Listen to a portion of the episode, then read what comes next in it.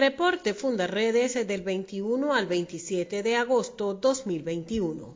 Activistas de Fundaredes atendieron en las primeras semanas del mes de agosto 346 personas entre niños y adultos en varios municipios del estado Táchira, como parte de la atención que Fundaredes brinda en diversas comunidades de las entidades fronterizas a las que lleva alegría, juegos, dinámicas, charlas de formación y asistencia jurídica.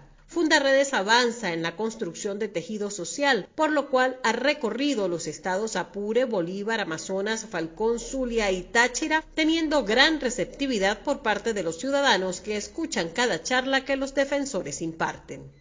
La revista Semana de Colombia publicó un reportaje basado en los archivos encontrados por las autoridades colombianas en el computador de alias Gentil Duarte, que confirman las denuncias de Fundaredes sobre las vinculaciones de este líder de las disidencias de las FARC con quienes hoy ostentan el poder en Venezuela, y afirma la publicación que las disidencias de las FARC serían un ejército irregular al servicio de Maduro, según se desprende de estos correos, en los que los guerrilleros le piden armas, municiones, misiles, minas de oro y petróleo.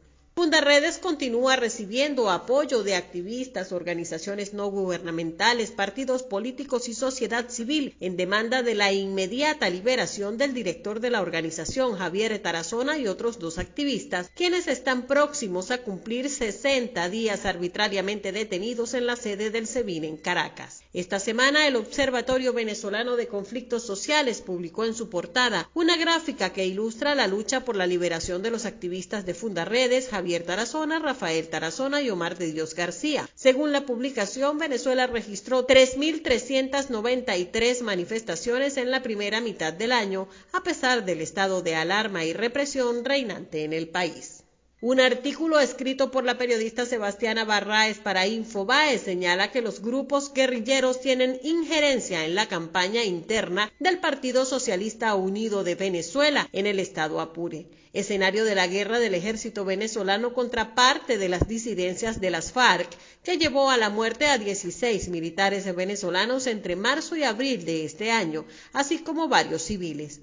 Todos los involucrados pugnan por consolidar su poder sobre las grandes industrias que estos grupos irregulares manejan en la frontera, contrabando de combustible, ganado, alimentos, medicamentos y narcotráfico.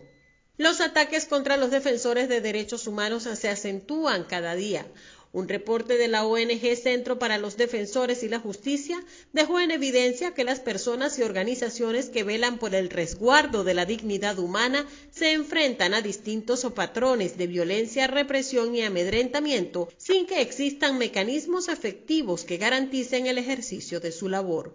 Solo en el mes de julio se contabilizaron 140 ataques contra defensores de derechos humanos, entre ellos el que se perpetró contra los activistas de Fundaredes. En Zulia, las autoridades incautaron una avioneta presuntamente vinculada al narcotráfico internacional que se encontraba en las instalaciones de la terminal de la aviación civil general del Aeropuerto Internacional La Chinita de Maracaibo.